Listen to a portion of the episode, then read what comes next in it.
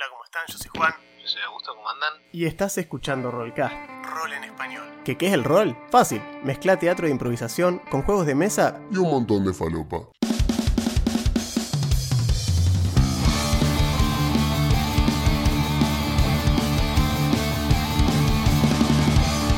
Pasá y sentite como en tu casa.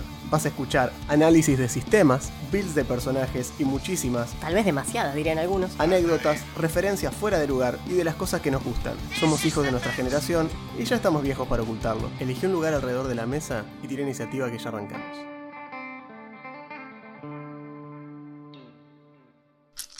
Hola, ¿cómo están? Este episodio, yo sé que es raro que yo haga una intro antes, pero es que necesito explicar. Hubo un par de problemas técnicos, estamos probando cuestiones nuevas con la configuración del micrófono, etc. En fin, tuvimos un par de problemas de eco y reverberación, que fueron un garrón. La idea es que los dos sonemos así, como estoy sonando yo ahora. Para eso compramos el segundo micrófono y demás. Eh, lamentablemente no sucedió. Eh, después de tantos años sigo pifiando con algunas cuestiones de audio, pero bueno, sepan entender, ya lo vamos a solucionar. Prometo que episodios que vienen sonarán mejor. Igual el audio sigue estando decente, se entiende todo bien, pero bueno, no es, la calidad que a mí me gusta tener a la hora de grabar. Así que bueno, disculpas por eso. Gracias por el apoyo. Este segundo micrófono que compramos es gracias a ustedes. Lamento no haber podido entregar eh, con la calidad que los tenemos acostumbrados siempre, inclusive suena peor que episodios anteriores. Bueno, en fin, aprendizaje de por medio. Nada más. Disfruten del programa y nos vemos la próxima. Hola, ¿cómo están? Bienvenidos a Rollcast. Yo soy Juan. Yo soy Augusto, ¿cómo andan? Episodio número. Ajaja. 146. 146. O 141. No, no, 141. Ajá. Oh, nah, ya está abierto YouTube. puede ser. Sí, pero uno pensaría que ya la 141. tendría un poco más claro con esta, esta altura del partido. 141, si yo hice el, el evento del otro día, 140 episodios. Es cierto. 141. 141. El famoso 141. 141, Capicú. Capicúa, eh, Capicúa, número aparte eh, de la famosa en Constantinopla. Se hablaba mucho del 141, el código de área. Donde vos llamabas, eh, llamabas, aparte de Constantinopla, este vos usabas. Muy similar a los picapiedras, tenías este, Claro, pelícano. En, en vez de eso, un pájaro que te hacía que hablaban, a los pájaros hablaban en la antigüedad. Eh, y nada, esto le decías, le tenías que recordar el código área del 141 y bueno, datos históricos. Exacto. Sí, no digan que no enseñamos nada. No, no, no, no, venga, después Así con- como tenemos sección de curiosidad con el deporte, sobre todo el fútbol. eh, Sobre todo el fútbol. Nada para mostrar, ¿no? Después no, no, no digan que se fueron de acá, ¿no? Con, Así que. Con la mano vacía de conocimiento, sus mentes, sus mentes este, tristes. Bueno, Hoy- hablando de mentes tristes. sí. Hoy terminamos con las clases del cosmos. Es cierto, hoy terminamos con La- al menos las del base. Ya después Sí, abriremos la temporada de otra cosa. Por paz. Sí, tenemos. Ah, sí, tenemos un segundo micrófono. Igual al primero. Chavito, chavito. Chavito, chavito. Me gusta Peppa Pig. Eh, y estamos eh, manejando. Probando, sí, probando. Sí, estamos intentando ecualizar lo mejor que se pueda. Eventualmente. Comentarán, igual después obviamente va a haber algo de post, pero Sí, sí, sí, sí, pero estamos viendo a ver qué onda. si- Técnicamente deberían poder escucharnos acá de una Claro, definición hi-fi. Sí, una cosa así. Pero bueno, estamos en esa, eh, Sí. viendo. Nada, ahí siempre. Lo que Pasa que la, la mayoría de las veces recabamos lo mismo, la habitación no está sonorizada específicamente para, para esto. Eh, no. Hay una cuestión, aparte, que esto es así.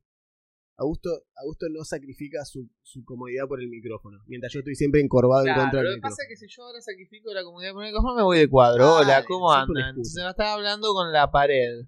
Pero bueno, Es cierto, bueno, porque tuvimos que pensar y dijimos, claro. dijimos, ¿qué hacemos? Dijimos, cámara nueva u otro micrófono. Otro micrófono. Sinceramente creo que la cámara es una cuestión más accesoria y mucho más prescindible a los micrófonos. Eh, así que siempre voy a priorizar el audio. Todavía creo eso, sí. Eh, además, justo encontramos una oportunidad que estaba bueno. Sí, estaba es uno igual al que teníamos nosotros. El cual Eh, loco. Y básicamente al mismo precio que compré este, hace ya varios meses.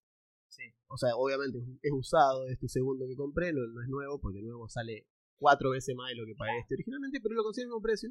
Así que bueno, ustedes quieren saber dónde van, dónde va la plata de YouTube. Bueno, la plata de YouTube, el primer cheque que cobramos, Exacto. fue efectivamente al micrófono. Al micrófono nuevo. Así que la están, están escuchando esa plata en este momento. Sí, así suena la plata. Suena la plata. Bueno, Tecnomancer. Technomancer. ¿Qué, qué palabra Tecnomancer? Me hace acordar a, a- a, este, al famoso libro de Ah. Neuromancer, Neuromancer, como se conoció acá. Es el padre del género cyberpunk. Básicamente, sin ese libro no habría cyberpunk. No me vengan con Felipe Cachota, ni Philip K. Dick, nada, nada de eso no existe. Es primero, primero neuro, no, Neuromancer. Los demás no existen, como dice una, No es una- cierta tienda. cierta tienda de juegos que se tiene una confianza increíble.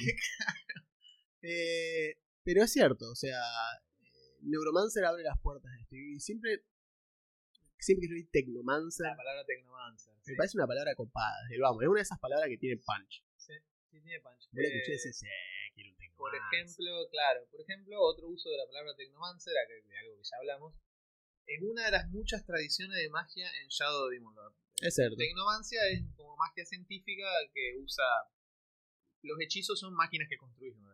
Sí, muy similar a lo que pasa también en, en- en Warhammer, o sea, Mm, esta cuestión del espíritu de la máquina. claro. Eh, tienen como esta cuestión de la tecnología mezclada con lo arcano, que a mí me parece, me pareció muy interesante. Sí, el Magitech. Es lo que llaman Magitech, exacto. Que para nosotros, bueno, no es ninguna sorpresa. Ni ninguna novedad, que para nosotros, digamos, todo lo que es Final Fantasy y demás, es una de las influencias más grandes que tenemos. Y para la saga, el Magitech, o esta cuestión de mundos mágicos y tecnológicos, Claro. es una mezcla súper común. Sí, Y de sí, hecho, que co- conforma la mayoría de los mundos, o sea, de Final Fantasy. Así que, de hecho, esta cuestión así de decir, ¿por qué tenés esta mega nave que vuela? ¿Por qué vuela? Magia. Ah. Eh, ¿Y por qué tenés estos pistones así? Porque, y eso es magia. Ah. Y esta moto no, eso es tecnología. Ah. Pero ¿por qué el motor anda así? Magia. Ah. Es Claro, así todo el tiempo así. claro, ¿no? pero es así porque está buena porque la fusión sería. eh, es un motor que obedece principios físicos y Claro. tecnológicos, pero anda con magia. Exacto. Claro, es una Es cosa un, así. poco, es un poco de cada una, sí. un poquito así. Eh, sí. Pero bueno, eh, Starfinder hace algo similar en el sentido, pero Sí. bastante más avanzado, porque vieron que el nivel tecnológico de Starfinder es como. Sí. Estamos en el espacio para empezar. Entonces, el sería el que ya lo dijimos, lo decimos por las. Fronteras eh, de la ciencia, guay, ya, ya. Es eso, digamos. sí. Ya, Eh, ya, ya. sería el equivalente del mago. Así como el místico es una especie de clérigo, el Tecnomancer es una especie de mago. Pero mezclado con artífice, mezclado Claro. con otras Está metido, sí, mezclado con varias otras cosas. Pero bueno, viene a hacer eso, viene a hacer la otra clase de full caster. Sí, es el otro punto. Eh, y tiene bastante customización, como siempre. Está muy bien. De hecho, es una súper interesante. Yo no jugué ninguno todavía, pero de los que me conocen saben que es una cuestión de tiempo. Porque si ya jugué, estoy jugando un místico, en algún momento va a tocar el Tecnomancer. O voy a agarrar un ítem que nos dio Juan, que te convierte en Tecnomancer. Y chao. Entero, sí. Claro, digo, vamos a ver qué, mira. En el momento que lo soltás, capaz que no sos Mac. Se convierte mientras lo estés usando. Es un que- ítem de, para que juegue así. Hay un. Bueno, el Final Fantasy XIV es así. Vos Claro. un ítem y cambias de clase. Así, directamente. Sí, Como bueno, sí, personaje. el X2, todo lo que tiene el sistema de trabajo. El personaje puede, claro, decir, che, ¿quién equipa las dagas? El rogue. Y si yo agarro esta daga, te convertí en un rogue. Ah. Te volvés robo, están atadas, el- Claro. el, skill set está atado al arma. Claro, bueno. Eh, y de hecho, estaba pensando en eso. Ah, es una cuestión, un pequeño paréntesis. Ya salió el Final Fantasy XVI, salió hoy de hecho. O sea, eh, ya salió. Si ya lo tenían precomprado, hoy se volvió Claro, jugable. se puede jugar. claro. 22 de junio. Eh, y. ¿Sabés que el otro día estaba jugando? Y en un momento tenés como una mini. Y está en el demo eso, está en la demo, presta la atención. Eh, en un momento tenés una pelea, un boss, que no es un boss, es en realidad un enemigo, pero con una entrada cinematográfica. Y que enfocan así, escuchas un ruido, te ponen un plano contrapicado así. mirás para arriba y la cámara sube y es una torre con una antena finita así y parado sobre, con una, en punta de una pie, con una lanza así, un chabón que te salta y te cae desde la estratosfera encima de un dragón. Un buen dragón. zarpada esa pelea. Y peleas contra un dragón. Y el dragón pelea como un dragón. O sea, tira lanzazo y cada tanto desaparece y te aparece la marquita en el piso donde va a caer y tenés que esquivarlo. Eh, me pareció re interesante porque siempre el dragón me pareció lejos la, la, la cosa más llamativa de los Final Fantasy. Es una gran clase. A mí me compró un poco en el 4. Sí, pero Cecil, todo- Cecil es- Cecil es una masa, pero sobre todo en el 9. Freya es un gran personaje. Freya es un gran personaje, es cierto. Eh, y nada, eso, eso está, está buenísimo. La verdad que el 16, lo que vi hasta ahora me pareció muy, muy copado. Aparte es Ivalice, si les gusta, si les gustó el Tactics, si les gustó el 12, si les gustó Background Story, son todos juegos ambientados en Ivalice.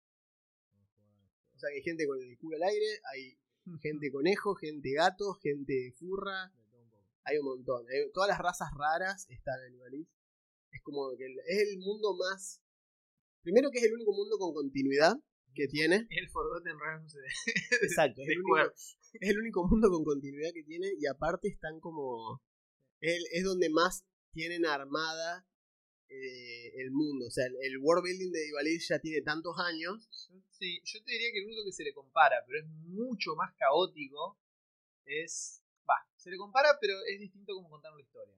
Porque el mundo del 7, Claro, tenés como 5 o 6 juegos en el planeta ese. Sí. Lo que pasa es que esos 5 o 6 juegos tratan sobre más o menos lo mismo. Gente Es el relacion- mismo o sea, grupo, es sí, el mismo grupo, y gente relacionada con ese grupo. En ningún momento te dicen, bueno, mira, te voy a contar esta historia de No, no, este pibe de Butai que no tiene nada que ver con esta gente. Claro, no, no, pasa no. nunca eso. no. Y aparte no hay todo un coso de un juego entero de Butai de decir, Claro, listo, tal cual. En cambio, en Ivalice tenés distintas. No, sí. es- dice esto es de la capital de tal lado, esto era de- el, el, el- el 12 arranca en la parte del desierto, esto arranca en otro lado que nada que ver, en fin. Y siempre es un setting muy político, muy marcado por la guerra, decir, eh, hay muchísimo tema de esto, de alianza, Eh, sí, es guerras, tiempo. intrigas. sí. O sea, el juego arranca nomás, yo empecé a jugar la demo. ¿Viste? La, la demo arranca la con demo- la, la traición esa que está muy zarpada. Claro, arranca con todo eso y ya te, el world building está Claro. muy bueno. Y a mí siempre me gustó el tema de los summons. Y Ah, acá una. son Es- centrales a la historia. digamos, Y es. Como diciendo, aparte te plantea esta cuestión de que dice, vamos a romper el... Como que la, la idea es romper el yugo de los cristales. O sea, como que te menciona esta cuestión de que toda la vida estuvieron esclavizados con el tema este de los cristales, que para los que no sepan, los cristales son como, dependiendo del juego, pero desde el primer Final Fantasy son los héroes del cristal, Claro, y siempre son que siempre ver. o, la, o son o la magia, o los summons, sí, o algo. las está clases o algo, hay algo. En el 5 eran las En el cinco eran las clases. En fin. Así que bueno, nada, eso es el paréntesis Final Fantasy quístico de este que seguirá, seguirá sucediendo mientras lo siga jugando. que Eh, ni lo empecé todavía, sí, así que imaginen Sensen. Eh, pero bueno, volviendo al tema del Technomancer, eh, a mí me gusta, hay un par de interacciones que tiene que me parecen muy interesantes. eh, más allá de que ahora hacemos el desglose de la clase por nivel, pero hay un par de cosas que cuando las leí, me acuerdo las primeras veces, yo decía, mira que viene esto. Era cosas como, por ejemplo, tiene, una, tiene ciertas habilidades que mezclan la capacidad de lanzar conjuros de la clase con la capacidad de interactuar con cosas tecnológicas. Ah, Entonces, sí, sí, por ejemplo, bien.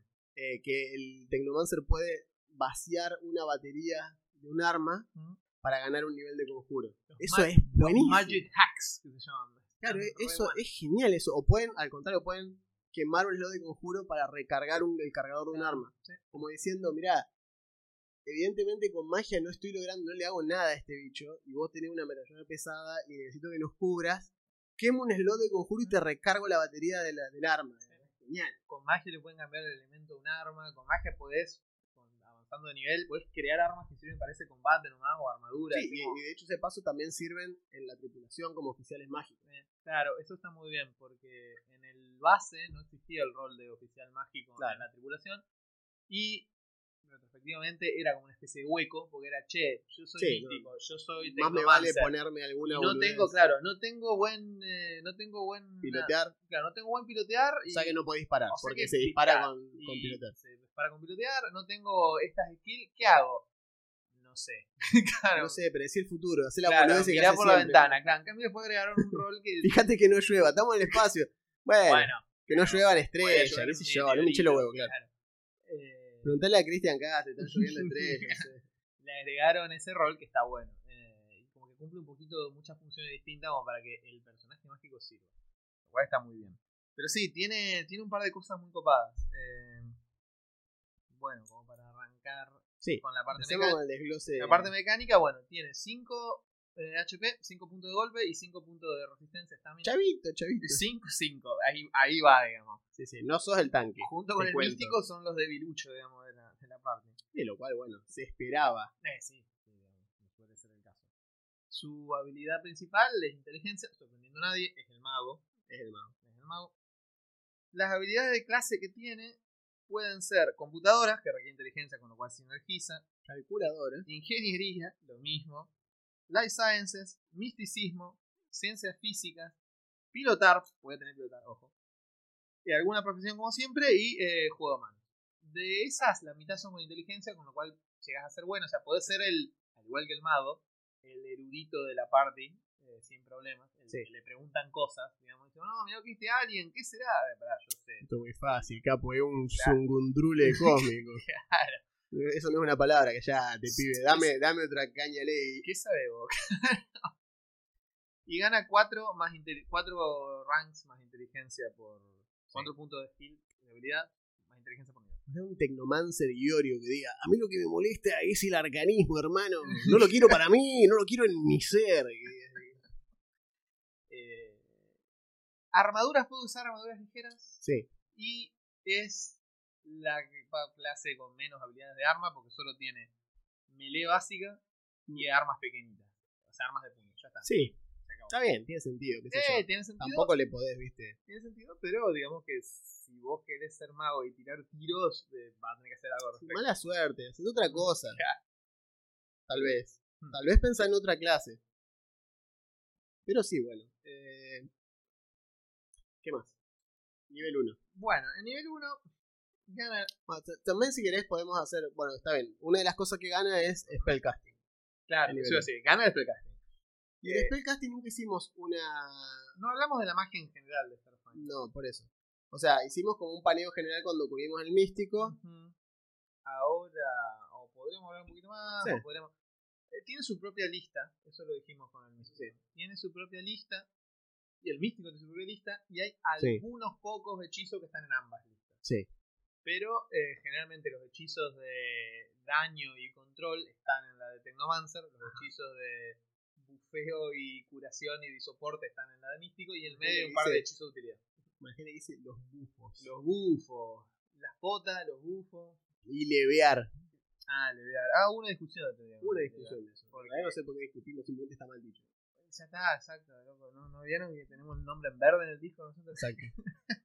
Jamás fue una democracia. Eso quiere decir que tenemos razón. Bien. ah, Si no estaría en rojo. Claro, obvio. Bien. Vos empezás el juego con cuatro hechizos nivel 0, el equivalente a los cantrips. Sí, son cantrips, sí. Ujú. Y después vas ganando hechizos, vas sabiendo más hechizos por nivel. Ujú. No tenés el equivalente a un libro de conjuros. Claro. Sabés hechizos. Hay una especie equivalente al libro de conjuros que ya lo vamos a hablar, que es el caché, el cache, el depósito de conjuros. Ajá. Pero eh, lo que haces es te aprendes una serie de cantidad y cada vez que subís de nivel puedes cambiar alguno de los que sabes. Como si fueras un hechicero de quinta o una cosa así, digamos. Tiene Claro, más que ver sí, con sí, esa forma de castear. Y tenés una cierta cantidad de hechizos por día. O sea, arrancás en nivel 1, sabés 4 cantrips y 2 de nivel 1. Y podés castear por día 2 de nivel 1. En nivel 3 podés castear 3. Y en nivel 4 recién accedes a nivel 2. Recuerden que Starfinder tiene hechizos de nivel 6 nomás. Sí. Con lo cual es más gradual en la subida. Y aparte, hay una particularidad que esto creo que lo mencionamos, pero si no, lo mencionamos ahora. Vos podés, los hechizos, digamos, van generando mejoras con el tiempo. El caso más sencillo es el de volar. Volar es el ejemplo más, más básico. Porque arranca en nivel 1 como levitar. Eh, y vos decís, ah, bueno, ¿y qué hace? Nada, nada, levitas, qué sé yo. Pero si lo tenés en nivel 2, y esta, esta, parte, esta es la parte importante. Si lo tenés en nivel 2 se convierte en volar. Eh, no, miento, perdón. En nivel 1 creo que es caída de pluma. En nivel 2 es volar. y de- Es levitar y después volar. Exacto. Pero el punto es que decís, ¿cómo, ¿cómo funciona eso? No es que no es que lo agarrás directamente en nivel 2. Tenés que haberlo tenido en nivel 1 Ujú. y al usarlo como conjuro de nivel 2 se convierte en la evolución de ese conjuro. Lo cual hace que la magia sea interesante porque los conjuros es como que básicamente te- yo te obligo, entre comillas, a nivel sistema, te obligo a usar esta versión inferior del conjuro para que tu personaje se aclimate al hechizo y después lo sepa usar de manera más eficiente y con Sí. otros fines. Y de hecho, debo Que sí me pareció muy copado esa- ese, ese sistema. Está muy bien y de hecho debo decir esto, que es a diferencia de lo que pasa, por ejemplo, en Pathfinder o en Quinta, acá cada, cada versión de cada hechizo Sí. es un hechizo distinto, que ocupa Claro. lugar de lo que vos sabés. sí, sí, es otra cosa, O sea, no es que es... No sea mejor automáticamente. No, no, no, no, no, por eso. Si vos tenés el, el volar ese de nivel 1 Claro. y después le pones de nivel 2, Claro. ocupas dos lo distinto. No es que es el mismo y decís, ah, lo casteo Ahora lo como que dos. exactamente. No, no, no, no, porque es otra cosa el conjuro. Cambia de forma directamente. De hecho, vos podés castear un hechizo de nivel 1, por ejemplo, con un slot nivel 2, pero si no sabés el hechizo de nivel 2, solo va a salir el de nivel 1. Claro, simplemente porque no lo conoces al otro. Exacto. Eh, está muy bien. Sí, está bueno. Está a, bueno. a diferencia de otros sistemas, por ejemplo, no necesitas un eh, foco arcano para castear, no necesitas tener nada en la mano, no necesitas un libro, un palito, a menos que vos quieras, obviamente, pero mecánicamente no te requieren. Sin embargo, en nivel 1 ganás esto que decíamos de Spell Cache, Spell Caché, depósito de conjuro. De hecho, está el manual ahí, podría ver qué nombre pusieron. Que dice: Como culminación de tu estudio de las fuerzas fundamentales de la galaxia, has creado un Spell Caché muy bien, el mío está lejos y no me quiero levantar, básicamente. Página 123. creo. Eh, Se llama Castillo Tecnosaber, Soltura con los conjuros. No, es al hijo de conjuros. al hijo, eh, literal, la palabra. Era la palabra la palabra sí. bien, al hijo de conjuro. Esa cosa que La palabra es ruido. Esa, eh, la palabra secreta Esa cosa en la que eh, metías tu ítem en el diablo. Era el hijo. Bien. Eh, Como culmen de tus anteriores estudios de las fuerzas fundamentales de la galaxia, has creado una lista que puede ser cualquier tipo de dispositivo, como una computadora de mano, un implante tecnológico, un objeto como un anillo o un bastón, un símbolo como una marca, un tatuaje o otra modificación permanente de tu cuerpo. Tiene que ser algo que esté con vos. Sí, tiene que estar como vos. Dice, Dicho sea de paso, los Technomancer. eh, hay una cosa que para mí es importante. A nivel eh, flavor, a nivel cómo se ven los Technomancer, no son magos espaciales. no, no. O- no necesariamente. No necesariamente. O sea, Lo que hace un mago espacial, bueno, pero me refiero. Son más tirados a hacker arcanos. De hecho, mago espacial es más un místico. Es un mago místico. El místico es un mago espacial. Es un Space Wizard. Claro. El místico sí tiene esa onda. El Technomancer es más bien un hacker mágico, es distinto. Es un hacker que hace cosas que no deberían ser posibles, digamos, y puede. Es raro. Y de hecho vos ves las ilustraciones de los Technomancer y son como estas personas medio cyberpunk, así todas modificadas con, con cyberdex. Por eso dice, el alijo de conjuros. Fíjense que ahí dice que tiene que ser una computadora portátil, una computadora de mano. Computadora de mano se refiere a un cyberdeck. Una computadorita que llevas con vos en un brazalete o lo que sea que te permita acceder a cosas. Fíjate lo que dice en la descripción de la clase. Dice, soy un experto. la palabra que usa es hackeando la estructura primordial del universo, doblando las leyes de la ciencia y la naturaleza a tu voluntad. Sí, a lo, a lo Matrix. O sea, es Claro, eso, es tal tipo cual. Neo, tipo del elegido. Tal cual, vos ves la Matrix. Ves la Matrix, Literalmente. La podés modificar. Tu tecnomancia, que se gana de. la ganás por estudio científico y experimentación. Por eso no es que te, algo te No, domina, no, como el No es algo, no es algo natural. manipula el mundo físico, eh, crea ilusiones que te dejan ver más allá del tiempo y el espacio. Y Sí. si es necesario, pueden des- deshacer un enemigo en sus átomos componentes. O sea, básicamente puedes hacer lo que quieras. Sí. Siempre y cuando tengas digamos, los hechizos necesarios. Eh, bien, el caché que te deja hacer el alijo de conjuros, además de ser una cosa cheta que puedes tener, eh, lo que dice, te permite, puedes activarlo para castear cualquier hechizo que conozcas y que puedas castear, incluso si ya gastaste todos tus slots. Básicamente un, un hechizo gratis por día. Sí. Eh, bien, eso lo tenés nivel 1, lo que está bueno, te puedes salvar las papas más de una vez. Y después Sí. viene el hackeo más. Los hackeos mágicos. Bien. Estudios cuidadosos de las fuerzas que definen la magia y te permite manipularlas. Aprendés el primer hackeo a nivel 2 y aprendés otro cada 3 niveles, o sea, 5, 8, etc. Al lanzar un conjuro no puedes aplicar más de un hackeo mágico. Esto básicamente son las dotes metamágicas. eh, o mejor dicho, la, lo más cercano a. Por ejemplo, Eh, Porque al- al- incluye las, claro, están las matemáticas, por ejemplo, conjuro lejano, conjuro prolongado, conjuro ampliado. La CD es, o sea, si, quer- si un hackeo mágico permite una tirada de salvación, la CD es 10 más la mitad de Tecnomante más el modificador de inteligencia. O sea, igual que básicamente, como siempre, pero es solo la mitad del nivel de Tecnomante. La lista de hackeo mágico está a partir de la página 120, que está acá nomás. Y hay algunos que son muy interesantes. De hecho, eh, oyentes o televidentes astutes se pueden dar cuenta que este es, es, es- viste, todas las clases tienen un componente loco que te permite tunear tu personaje. Es bueno, este. es este, el que te permite Sí. tunear el Sí, porque aparte empiezan a tener cosas como, por ejemplo, eh, les digo alguno, arma potenciada, blanco selectivo, eso es buenísimo, cuando, cuando casteas un conjuro instantáneo con área de efecto, moldeas para que no le pegue a uno de tus oleados. es como- básicamente shape, shape, Claro, shape spell. Spell, exactamente. O magia cuidadosa. Competencia tecnomántica como acción estándar te deja gastar un punto de resolución, un resolve, para aprender a usar temporalmente un arma en combate. Fíjense, no, no es que la hace, sino que durante un número de minutos igual a tu nivel de clase, usás el arma. O sea, usás un arma eh, a cuarto nivel, por ejemplo, podrías ganar competencia con fusiles láser corona, porque es una marca, es un tipo de fusil, durante 4 minutos. Si disparas el arma en dos asaltos, seguís siendo competente durante 2 minutos más. Cada, minuto, cada vez que la usás, te baja un minuto hasta un mínimo de 10 rounds. Eh, y es muy loco. Es muy loco que te permita hacer eso, porque de golpe como mago vos decís, te pasa la típica, este, uy, no tengo más el slot de conjuro, tenés punto de resolución. Quema uno y te volvés un soldado por, por un... O sea, porque te volvés... Ese es el tema, te volvés competente, o sea, competencia con el arma.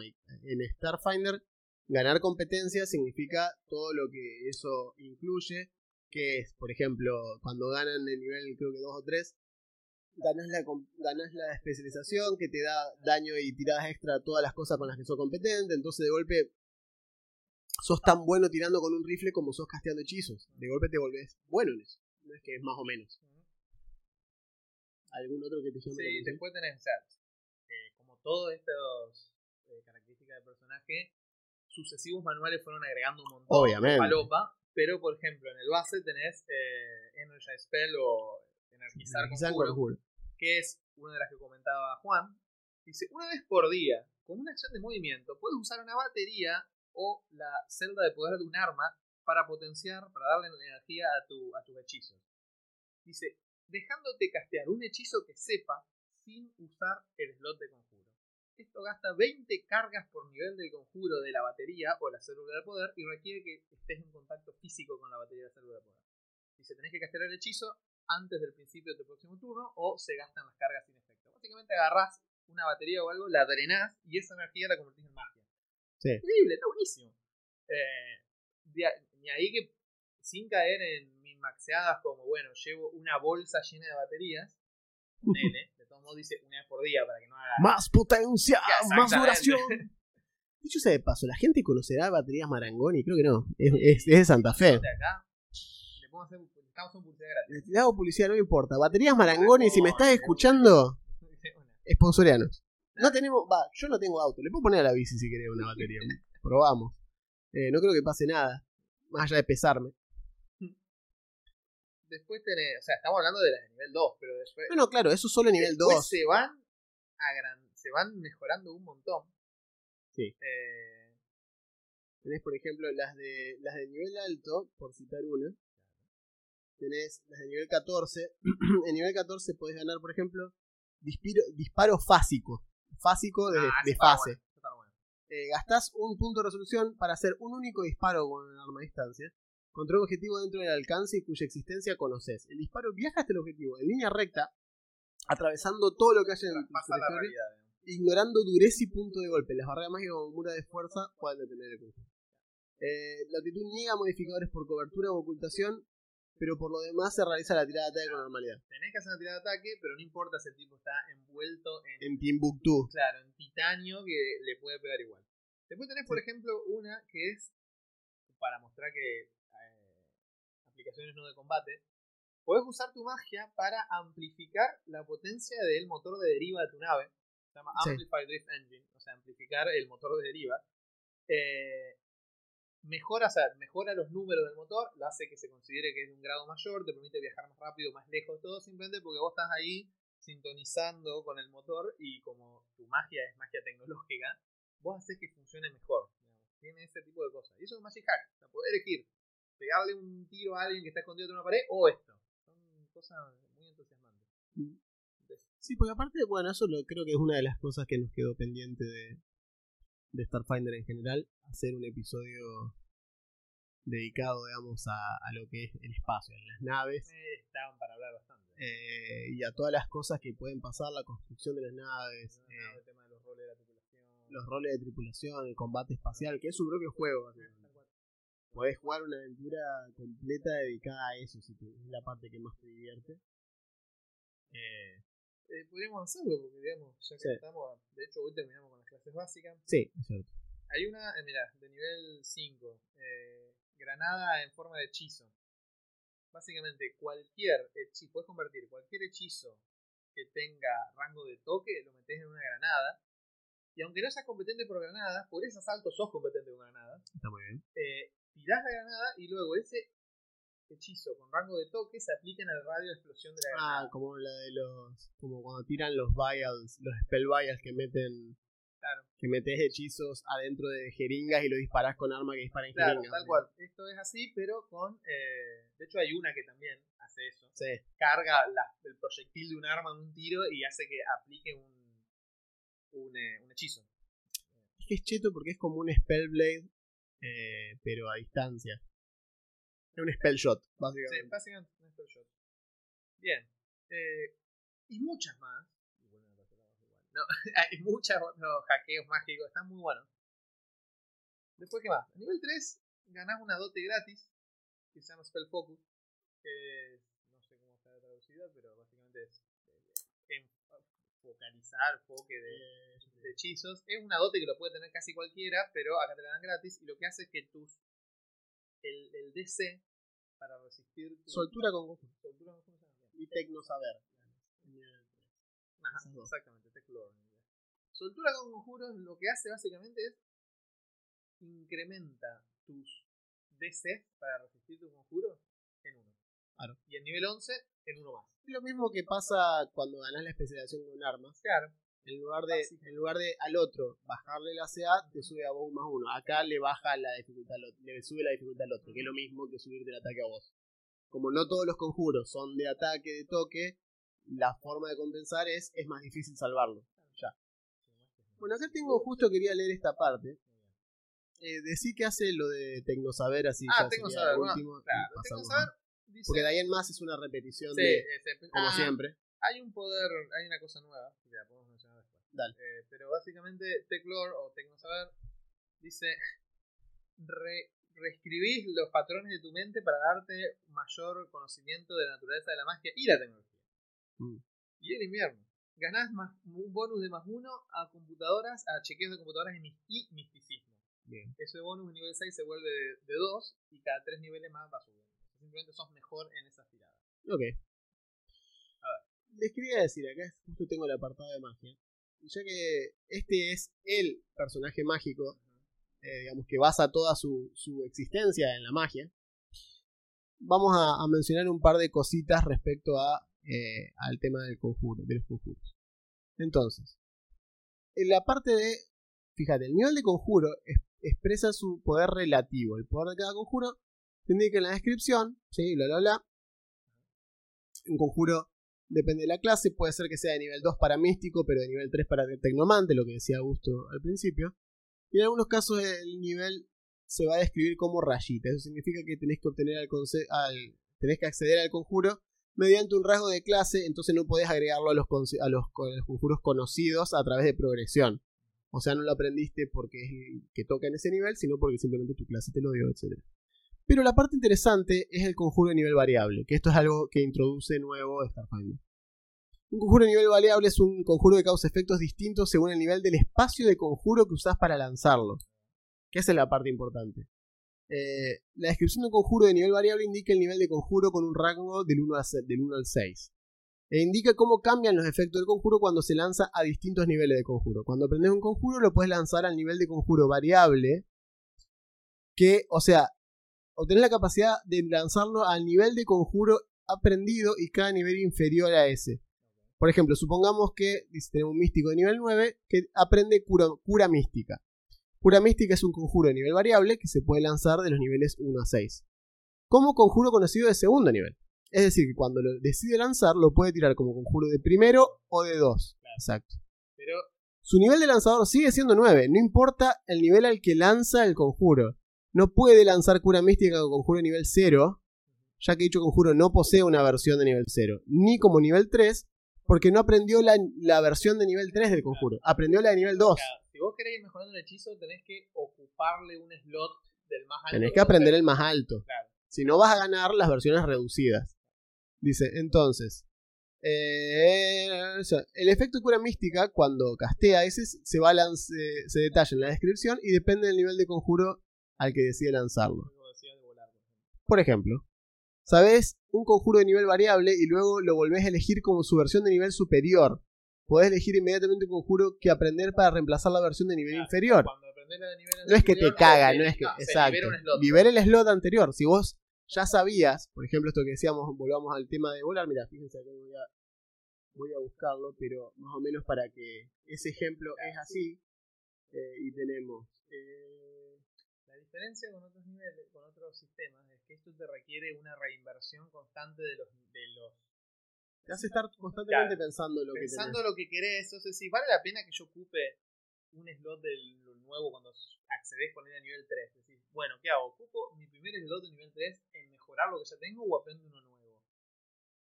Porque a diferencia de otros sistemas, no es que vos sabés el hechizo y ahora lo puedes castear a nivel que vos quieras. Es, tenés que comprar el slot al nivel.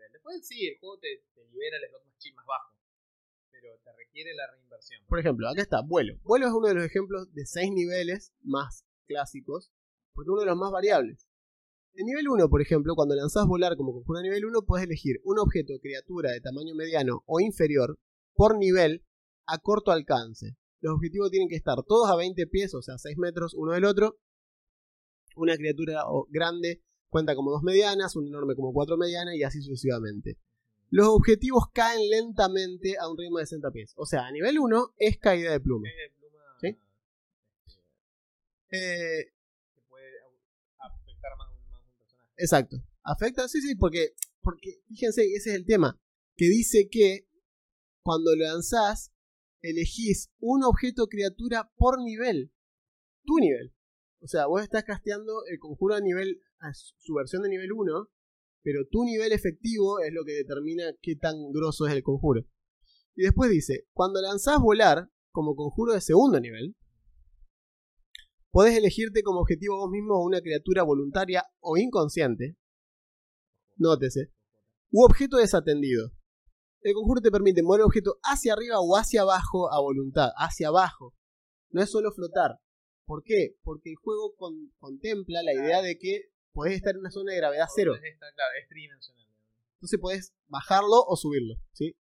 Cada salto como acción de evento puedes dirigir mentalmente el objetivo hacia arriba o hacia abajo hasta 6 metros, pero no puedes moverlo horizontalmente. Si una criatura ataca con arma cuerpo a cuerpo o a distancia mientras levita, queda cada vez más inestable al primer ataque y va sufriendo penalizadores a las tiradas de ataque, menos uno, menos dos, etcétera, cada turno que lo moves. O sea, cada vez que lo moves, le cagá la vida, básicamente. El tipo intenta pegarte y vos, vos lo estás revoleando para arriba y para abajo. Está muy bueno, es un uso. de- me gusta que te lo ponga, que te dé un ejemplo de combate para un conjuro que no sirve para eso. Esta versión del conjuro dura un minuto por nivel de lanzador y es disipable. O sea que fíjense que, a pesar de haberlo elegido como conjuro de nivel 2, porque se te habilitó un conjuro en un slot de nivel 2, siendo nivel como 9 tuyo, no es que no sirve para nada, sino que le- lo, lo podés mantener boludeado durante un montón de tiempo.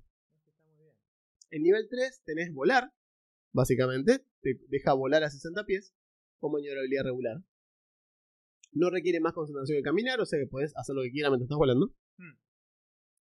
A nivel 4 podés elegir una criatura voluntaria o inconsciente y le aplicás este, la versión 3 de este conjuro, o sea, volar, Ah, el 3 es para vos, el 4 es para otros. salvo que la velocidad de vuelo del objetivo aumenta en 10 pies y el conjuro dura 10 minutos por nivel de lanzador. O sea que vuela a, 40 a 70, 70, 70, 80, 90 pies mientras más alto lo tienes. La versión de nivel 5 te elige a vos mismo para esa versión de nivel 4 que decíamos recién. Es decir, te da a vos y a otra más. Eh, te permite aligerar sin sufrir daño no letal. O sea, aligerar es básicamente cuando usas la velocidad de vuelo para movimiento de larga distancia, podés no hacerte daño ni nada de esto. Eh, podés cubrir 224 kilómetros en un periodo de vuelo de 8 horas. O sea, para que tengan idea. Y por, último, nivel 6, elegís varias criaturas voluntarias, eh, básicamente, y afectarlas con la versión de nivel 3, o sea, volar. Elegís una criatura por nivel de lanzador y tiene que estar a 30 metros, y dura 10 minutos por nivel de lanzador. Para ese momento, estás dura como durante 2 horas, toda la parte tiene volar a 80 pies por asalto, o sea. Lo cual vos dirás, eh, un montón. Eh, tal vez ya tengan jetpack para esa altura, Claro, o lo que iba- sea. Iba a decir, eso no rompe nada. Mm, Pero fíjense cómo está todo muy bien, es todo muy modular. Y eso hace, por ejemplo, que la lista de conjuros de Starfinder, que ya lo dijimos, no es tan extensa como la de otros sistemas. ¿Por qué? Porque han metido un montón de variables de los mismos efectos dentro del mismo conjuro. Y luego Claro. eso lo hace más elegante y más práctico. Otra Sí, vez. sí, sí. En vez de tener ahí de pluma, levitar, volar, volar masivo, volar plus. Mm. Volar, volar, volar premium. Claro. Hay uno solo y depende del nivel al que lo casteas y tu nivel produce efectos distintos y está súper bien. Eh, es muy práctico eso. Eso también funciona con hechizos ofensivos, o sea, el, el tirito de fuego después se convierte en bola de fuego, que después se convierte en explosión gigante y todo depende de cómo lo vas casteando. Y también está práctico, porque vas a tener cinco hechizos y lo que vos querés es... La que siempre decimos, ¿por qué existe bola de fuego, bola de fuego demorada Inmolar. inmolación, que es como daño pero un solo bicho, y no, en serio, esto de bueno, en fin. Son formas de armar la magia, de armar la magia de tu sistema. Lo de Starfinder está muy bien, porque es como un experimento de Python, porque fíjense que Pathfinder 2 no es esto. No. Pathfinder 2 es bastante más parecido a como venía siendo Sí, Pathfinder. tiene algunas cosas de esto, Tiene pero, algunas de estas, pero como lo de los efectos variables. los efectos nivel, variables lo sí. en Pathfinder 2 sí sigue siendo el hecho de que vos aprendés un hechizo y después lo podés castear al nivel que básicamente Sí, puedas. sí, como vos puedas. Como vos puedas, lo podés, eh, se llama heighten, lo podés elevar. Pero acá hay que ir comprando los slots que te va liberando los slots más bajos, como cuando te jode, no te caga el sistema. Sí.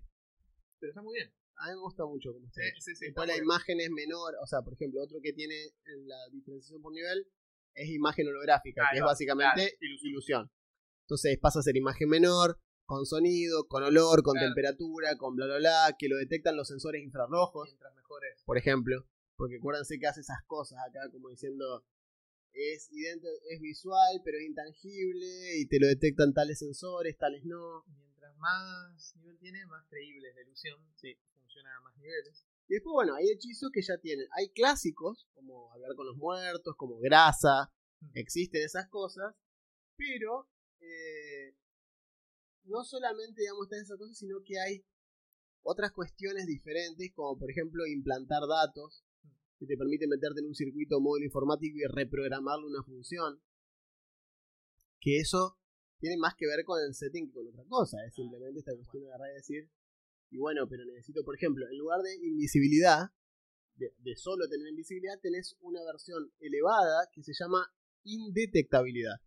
Porque no es solo cuestión de invisible, sino es poder atravesar sensores, Claro, y otra, poder atravesar escáneres. el espectro de luz visible, digamos, es solo una de las formas que tienen de verte. Exacto. Está, está muy bien. Tenés estrangulación psicoquinética. Porque obvio, ¿cómo no va a tener eso? Si querés ser el Darth Vader de la gente, querés levantar a la gente y decirle, encuentro tu falta de fe molesta. Me has fallado por última vez. Hace 3 de 8 por cada punto, por cada salto que lo mantengas concentrado, lo mantenés inmovilizado y le haces 3 de 8. Pataleando en el aire. Sí, sí, es muy bueno. Eh, no es obligatorio hacer este gesto, pero si no lo Pero haces, es ¿qué estás recomendado. haciendo? Claro. Claro, es- no, no es obligatorio, pero se recomienda. ¿A qué estamos jugando? Bueno, después dominar personas, o sea, hay clásicos, ¿no? Hay cosas que funcionan como funcionaron siempre. Detectar magia, detectar pensamiento, detectar radiación, eso es nuevo. Lo cual tiene todo el Ah, sentido del sí, mundo. Es un tipo de, un tipo de peligro barra Es un daño. tipo de daño. Es un tipo de daño y de peligro que pueden encontrar que está muy bien. Radiación, viejo, obviamente. Bueno, puedes descargarle la energía. Hay, hay un par de cantrips que a mí me gustan mucho. Que son, por ejemplo, esto, que hacen que eh, el arma de- del otro eh, falle. Básicamente, hace fallar el arma. Eh, me acuerdo tu, Yo lo uso, lo, lo uso con, claro, con púas lo usaba. el dinosaurito que hacía que de repente no había balas en el cargador. Exacto, es una cosa así, el tipo dispara y el arma no tiene más balas, no, no nada más. Y, de- y des- deshabilitas el arma, o sea, la deshabilitas por un minuto, ponele, que es un combate completo. Entonces, de golpe sacarle el arma a alguien así de fácil con un conjuro, con un country, con una, es, es muy bueno, hay un par que están geniales de ese estilo. Eh, pero por ejemplo, mira, vamos a desintegrar. ¿Qué hace desintegrar? ¿Qué hace desintegrar? Le dice, un poder inmenso con el potencial de desintegrar al objetivo. Bien. Tiene que, es ataque eh, contra la seda energética, ¿sí?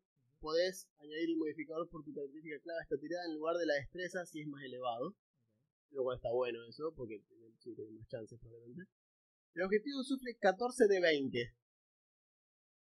Fíjense, fíjense Es un lo de original de usar un de 20 para el daño. Cada, Casi nunca se hace. sí, cada criatura reducida a 0 punto de golpe resulta totalmente desintegrada, dejando detrás solo polvo fino.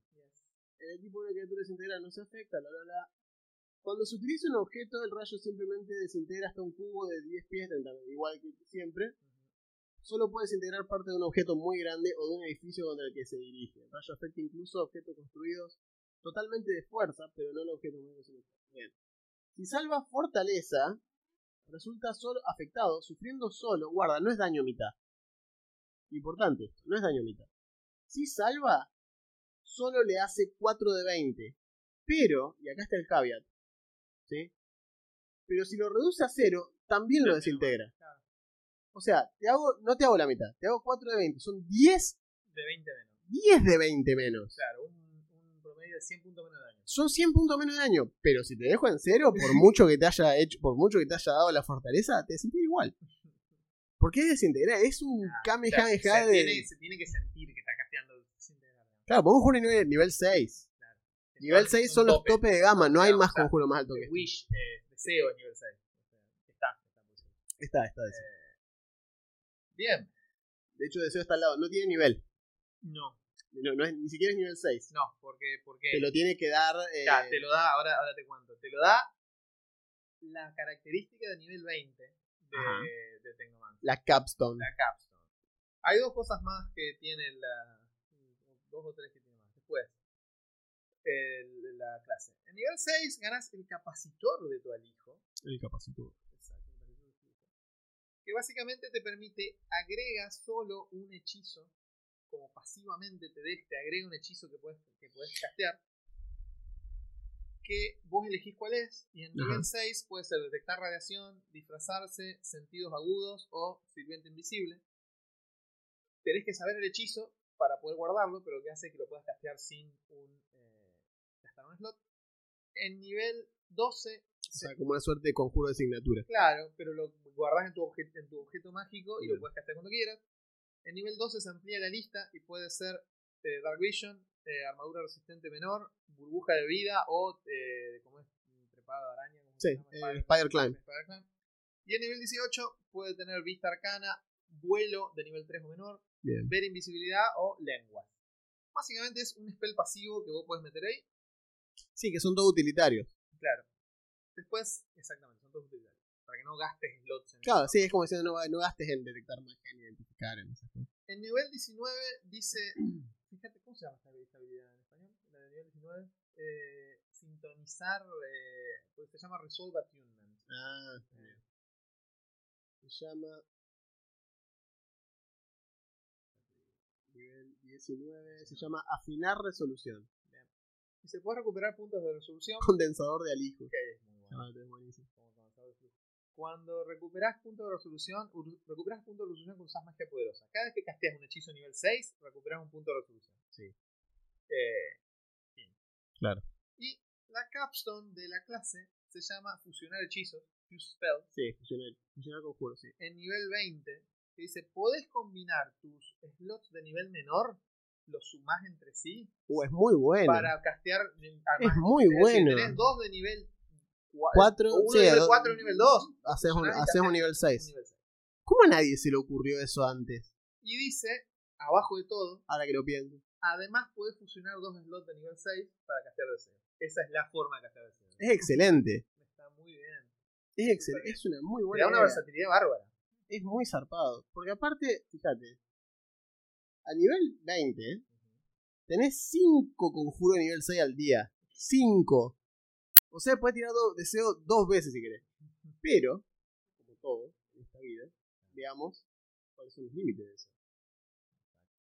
Porque Suele tener, suele tener alguna, algún, algún catch. alguna cláusula que diga. Exacto.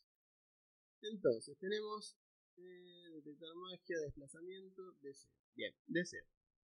Puedes alterar la realidad a tu gusto con solo pronunciar palabras. No obstante, hasta deseo tiene límites. Este conjuro puede producir uno de los siguientes efectos. Duplicar cualquier conjuro de tecnomante de hasta nivel 6. Duplica, tirás dos veces el mismo conjuro de nivel 6. No es, o sea, es eso. Duplica el conjuro duplica cualquier otro conjuro de hasta, de hasta quinto nivel, o sea, hasta nivel 5. Deshace los efectos perjudiciales de ciertos conjuros, que no otra, de otra manera no se pueden Ah, sacar, Típico, bueno, para esto solo Wish. solo deseo. Causa cualquier otro efecto cuyo nivel de poder no puede exceder lo, lo dicho anteriormente. Es decir, ninguna cosa que necesite algo más que un conjuro de esos niveles. A discreción del director del juego podés integrar la forma de eh, usar deseo para producir efectos mayores, pero puede ser peligroso o puede que el conjuro solo surta un efecto parcial. Ahí va la parte narrativa de decir. Exacto. Un conjuro duplicado permite las mismas tiradas de salvación y de resistencia que su versión normal, pero la sede de salvación se corresponde a la de un conjuro de nivel 7. Para otros efectos que dependan del nivel lanzador, deseo cuenta como un conjuro de nivel 9. ¿Para qué sirve esto? Por ejemplo, para evitar que un mago eh, te contrarreste deseo. No, no se lo pueden frenar. Es decir, es como que yo te digo, y no, la verdad que castié deseo, no me hacer counter. Es como, entonces, el tipo te lo intenta contrarrestar a pesar de estar gastando un counter a nivel de todo lo que dé. No, deseo cuenta con un nivel 9, no hay forma, no lo Claro, puede frenar. No hay hechizo nivel 9. No lo puede frenar, no existe. Deseo se cuenta como lanzador, como conjuro nivel 9 al momento de ser lanzado, pero no existen los conjuros nivel 9. Y de hecho, las resistencias de las cosas hechas con deseo se consideran un conjuro de nivel 7, pues estás quemando dos slots de nivel 6 para que esté.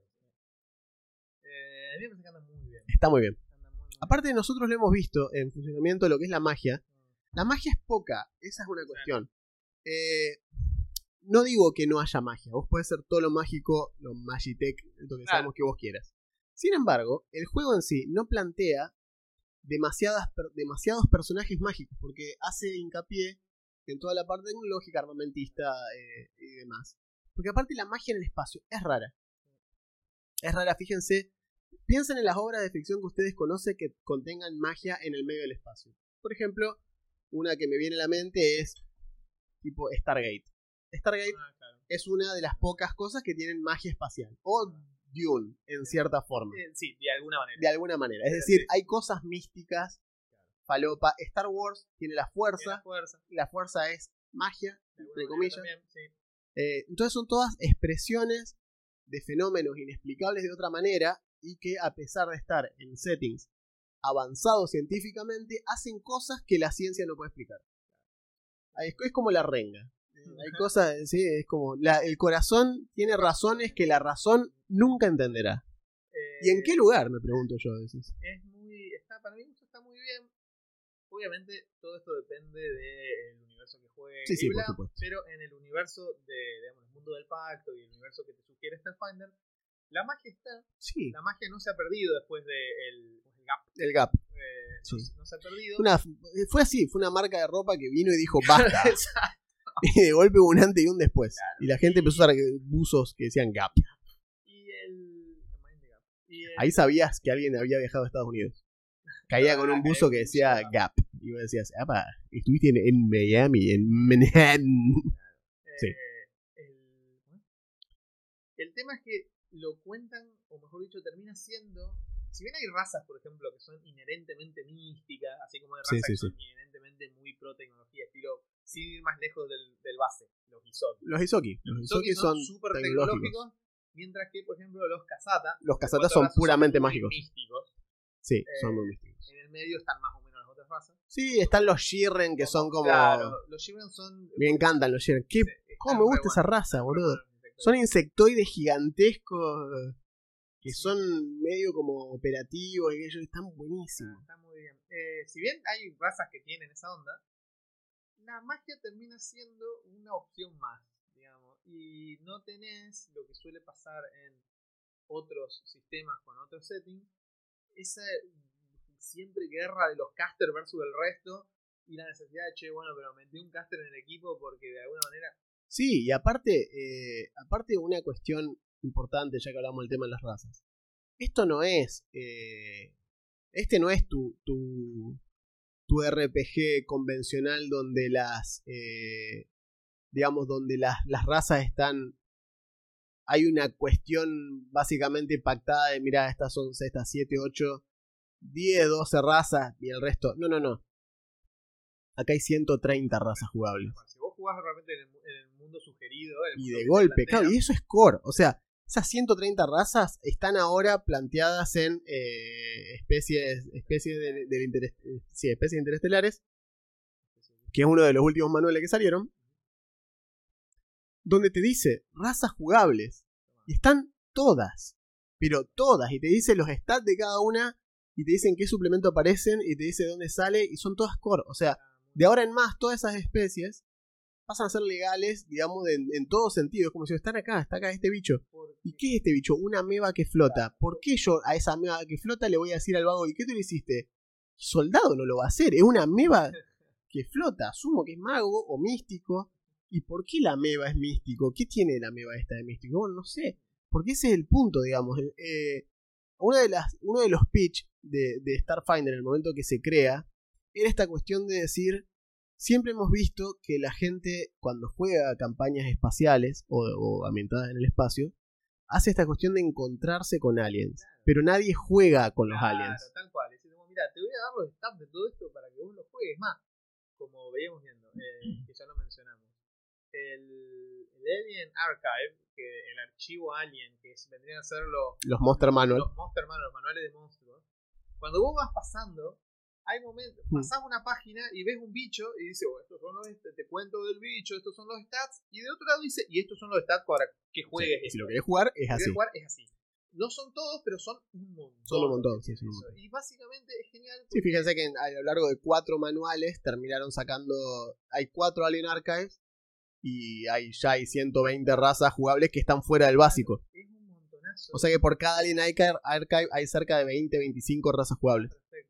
Está genial y me parece que es parte de lo de casarse con el setting y la idea de que estás jugando esto raro y sí, ¿para qué te vas a limitar? Sí, aparte, eh, para mí es una, es una muestra de que si haces un sistema eh, modulado Claro. de X manera, yo te puedo permitir que básicamente uses cualquier cosa como ¿Querés con la personaje. meva? Listo, no se va a romper nada. Porque la meva, ¿Querés ser grande? ya, ahí va. Está lleno de personajes grandes. Personaje grande, un montón. Porque piensen un poquito lo que es el, el- el lobby, con el lobby me refiero al espacio físico, de hombres de negro. La primera vez que entran a las oficinas y le pasa un bicho que es como un elefante que solamente se ve una de las patas nada más que le pasa por al lado. Y dice, hola, ¿cómo andás? No, este es un agente que tenemos en tal lado. ¿Cómo? Y bueno, porque evidentemente hay mundos donde un humano es insignificante en tamaño, digamos. Entonces, y viceversa. Hay otros que son miniaturas. Hay una de las razas que es un pez, eh, un pez de esos, que son como una liñita, Sí. Eh, y esa es una de las razas, y por lo general eh, se mueven adentro de una pecera telequinéticamente, entonces es el típico, por ejemplo, puedes jugarlo eh, mecánico y que tenga un mech y lo, lo montás tipo Krang en el pecho como las tortugas ninja, y tenés el- la, la pecerita en el pecho y ves un robot gigante que en realidad es ese pececito que es lo que controla todo. Y ese tipo de flexibilidad es algo que Starfinder se seteó como objetivo en su momento y lo logra. Pero uno tiene que animarse a dejar ir un poco eh, la cuestión esta de querer jugarlo como Day del espacio. No es Day del espacio. Es otra cosa. Es su propia, es su propia, actualmente es su propia bestia, digamos, Claro, ni mecánicamente ni a nivel flavor tampoco No. sería un David espacio. No, porque aparte mecánicamente, fíjense que nosotros ya a esta altura del partido se habrán dado cuenta, pero fíjense que el sistema es un sistema, es, cier- es 3.5, con ah, modificaciones. Pero fíjense que es, está muy simplificado. Las clases hacen dos cosas. No hacen nada más. Porque para mí el juego lo hace de esa manera para que vos tengas precisamente que uses, primero, el tema de los trasfondos, que es una cosa que el juego te plantea, como diciendo quién es tu personaje, porque fíjense siempre, es lo que hablábamos cuando hablábamos de, por ejemplo, del el operativo o de otras clases, por ejemplo, cuando lo mencionamos a el personaje de, de Blade Runner, sí, al principal de Blade Runner. Eh, ¿Qué es el tipo? Es un cazador de replicantes, ok, es un policía. Entonces, su trasfondo, su, su es ese, es policía. Pero no es su clase. Su clase es, un soldier o es un operativo. ponle que es un operativo. Pero su, pero su trabajo, o sea, su trasfondo es policía. Entonces, esas dos cosas son distintas. Porque una cosa es lo que hace el tipo, sus pericias. Y otra cosa es sus obligaciones y sus cuestiones en base a quién es. Quién, quién conoce, exacto. Entonces vos podés tener un personaje que sea piloto, eh, un ace pilot, que es una de las clases. Entonces esto es lo que te define. Es como, bueno, otro ejemplo es Poe Dameron en Star Wars. Poe Dameron es Ace Pilot, ese es su, es su, trabajo. Pero ¿qué es el vago? Y también es un operativo, después termina siendo tipo Envoy porque termina siendo el reemplazo de Han Solo en muchas cosas. Entonces es un tipo carismático ello, pero su trabajo, digamos, su, lo, que lo, lo que la gente lo dice, ahí va el mejor piloto de la galaxia, es porque el tipo es Pilot, no es porque haya gastado niveles de clase en pilotear. Eso es en skill point. O lo agarras para ir a ser más obvio todavía.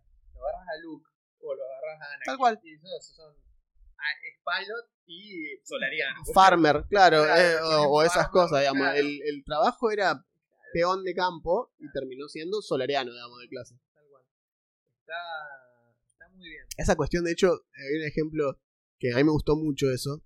Que fíjense que Anakin, o sea, en uno de los juegos en el Jedi Survivor, en el primero, ahora salió el Outcast, que es el segundo, pero el Jedi Survivor eh, o, fue el Aucas el primero. No me acuerdo. Bueno, el primero del el Colorado que hace de Joker en Gotham. Ese juego, el último que salió de Star Wars, los últimos dos. El Aucas es el primero. Puede decir. Sí, el Survivor es el segundo, está bien. Eh, la cuestión es que en ese juego, en un momento peleas contra Darth Vader. Y vos siempre tenés un robotito que te acompaña. Es un robotito que se llama Biddy, que es un bichito que lo tenés siempre en la espalda, que es el que te tira los Steam Pack para curarte, tipo Souls. O sea, es lo que, te, lo que te tira el Estus. El Estus es el robotito que te tira un Steam Pack y te lo clavas y te cura. Bien. En un momento estás peleando y el robot, para defenderte, le salta encima a Vader y le electrocuta el casco. Uno que pensaría, Vader, Vader lo va a revolear al cosmos al robot y no. Se lo saca de arriba, o sea, lo agarra y lo y o sea, simplemente se lo saca de arriba, pero no lo, no lo rompe, no lo destruye, nada, porque Vader no lastima robots. Y es, una, es un rasgo de personalidad de Vader ese, porque Anakin ama a los robots. el, tipo se crió entre robots. Era mecánico también. Se crió con Watto. Que, ah, what you gonna do? The, the slave. Qué, qué racista que fue ese personaje. Qué terrible. ¿Cómo se le salieron con eso? Creo que John Lucas ha dicho, es que yo, yo soy judío, puedo hacer eso. Claro, tal cual. Se, lo, mostré, se lo mostré a Spielberg. claro, tal cual. Se lo mostré a Spielberg, que también ha hecho lo mismo y dijo, no, está bien, nosotros somos judíos, podemos. Bueno. Eh, pero eh, ese tipo de cuestiones para mí tienen que ver con eso, con decir, bueno, no es solamente tu personaje, no es solo la clase, sino que es la raza. A veces la raza, porque puedes tener. La descripción de la raza es importante en Starfinder. Porque te dices cosas como. Esta raza no cree en la magia. O no cree en la tecnología. Por ejemplo, el dinosaurito que me había hecho yo. eran de una raza. Eh, que son todos místicos. Y la tecnología es un error. Y no se pone nada que esté hecho con tecnología. Cualquier cosa más complicada que un martillo y un clavo está mal. Está mal. Entonces ellos buscan piedras que contienen reflexiones de su alma, y son súper místicos y súper eh, flasheros en un mundo que está rodeado de tecnología constantemente, pero ellos simplemente dicen que no se van a dejar doblegar. son como Iorio. Imagínense que en un sistema o en un setting medieval, fantasía o las cosas más clásicas, siempre está la parte interesante del choque de culturas y demás, pero acá Sí, o cuando cae un usuario de magia a un pueblo donde no se cree en la magia. Claro, eso acá está elevado al cubo, a la quinta potencia, lo que ustedes quieran, porque ya estamos hablando de planetas distintos que vienen de, con evoluciones distintas, Sí, sí, sí, con biologías que chocan, así, bueno, este bicho respira amoníaco, ay, ¿cómo hace? Y Tiene un casco. tiene un casco, Sí. pero también podría, digamos, eh, si vos visitaras el planeta de él, te morirías. Te cagas muriendo, te cagas muriendo, Ese sí, tipo de totalmente. cosas que están interesantes. ¿Cómo se llamaba la especie esta del Mass Effect? Lo que siempre andaban de... Ah, eh, como es que es la piba, la eh, eh. Taki. ¿Taki? Sí, Que, que nunca les ves la cara, nada, Claro. justamente tienen una atmósfera que nada que ver. El micrófono nuevo muerto.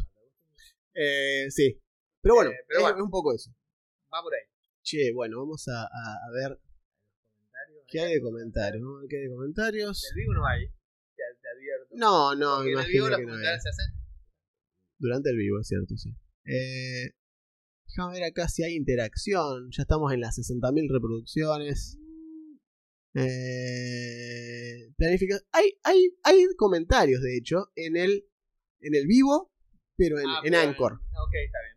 Alter Bishop nos dice, qué bueno que ya es oficial que dejan D&D. Hay mucho material de Pathfinder 2, así que otros tres años de podcast seguro salen. Sí, igual, como dijimos, no vamos a limitarnos a PF2. No. Es cierto que PF2 es algo de lo que estamos, estamos cebados en este momento, o sea que le vamos a dar. Pero, Pero no quiere decir que sea lo único.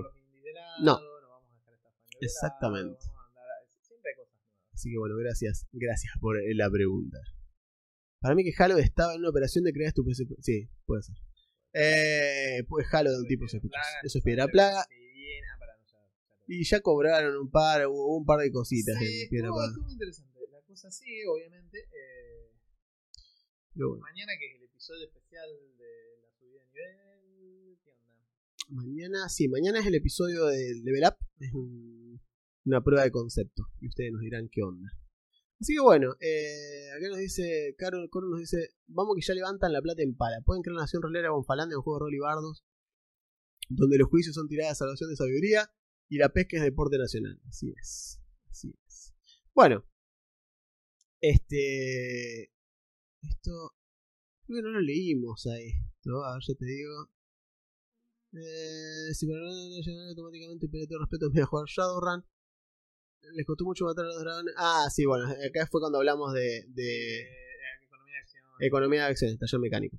Claro, pasa que durante el vivo. Claro, no. Eh, sí, creo que lo leímos igual Al- un poco. leímos. Sí, porque hablamos del sistema de Ah, sí, interlock. hablamos, hablamos de ese comentario y Sí. dijimos, miren, la discusión esta está buena. Sí, sí, sí, sí, es cierto. Sí, así que sí lo en mencionamos, mencionamos. Eh, Bueno, Eso. gente, Así que nos estamos hablando de la semana que viene. Se viene. tenemos, se vienen cositas. Sí, cosita. No, no. claro, tenemos que arrancar con una sección nueva porque esta la terminamos. Sí. Terminamos el Grimorio y. Igual que siguen quedando las clases eh, de Starfinder que no están en el core, Claro. que son varias, son como seis más. 6, 5, 6. Que está, de hecho son las más flasheras. Estas Sí, son ah. como muy básicas.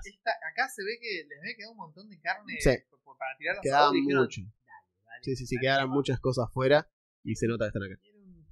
Mutante que le roba poderes a los seriedades. Sí, tenés una suerte de Blue Mage del Final Fantasy, Tiene tenés... un tipo que interactúa con otras, la versión de sí mismo de otras realidades. Sí, dale también. sí, y, que, y que usa destreza como Claro, cosa para lanzar conjuro. ¿Qué? sí, falopa mal. Es una de Efesio, sí.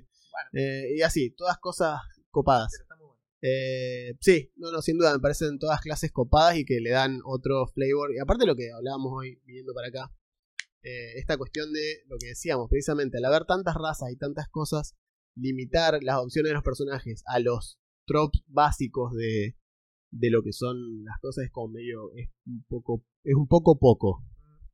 Así que me parece bien que haya más. Pero bueno, Bueno, iremos viendo ahora cómo voy a ver qué onda el tema del sonido. sí, va a haber que. eh, y lo, Probablemente lo mejoraremos. nuevo, Probablemente. nuevo setup, pero bueno. Sí, sí, sí, sí, iremos viendo. No, eso seguro. De última habrá que modificar el, el setup de los micrófonos para. Tal vez para que Augusto lo tenga más cerca. Y veremos cómo sucede así.